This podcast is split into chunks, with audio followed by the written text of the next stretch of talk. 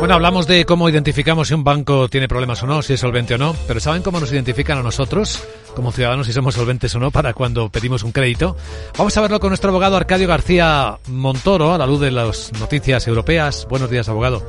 Buenos días, Luis Vicente. ¿De qué, hablo, ¿De qué hablamos?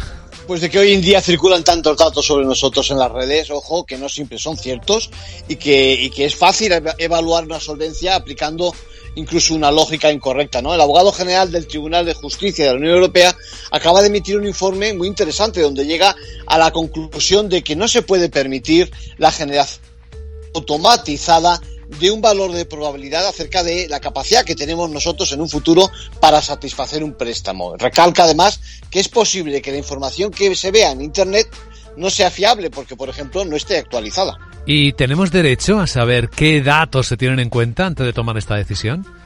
Pues claro que sí, y además, y cómo se están tratando esos datos personales, y si hay decisiones automatizadas que elaboran esos perfiles, y también las consecuencias que se prevén para esos datos que se ha tratado. En otras palabras, tenemos derecho a saber la lógica aplicada, porque el método utilizado para valorarnos, lo que se denomina el cálculo del score, no puede ser un secreto.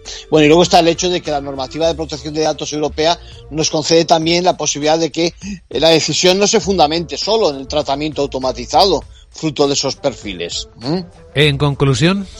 Bueno, pues estamos pendientes de que salga la sentencia, pero está claro que es un mensaje para las agencias de información en el sector financiero ante una decisión que no puede ser únicamente tomada como un resultado eh, automático con estos algoritmos que funcionan en base del perfil que hacen de uno. Gracias, abogado.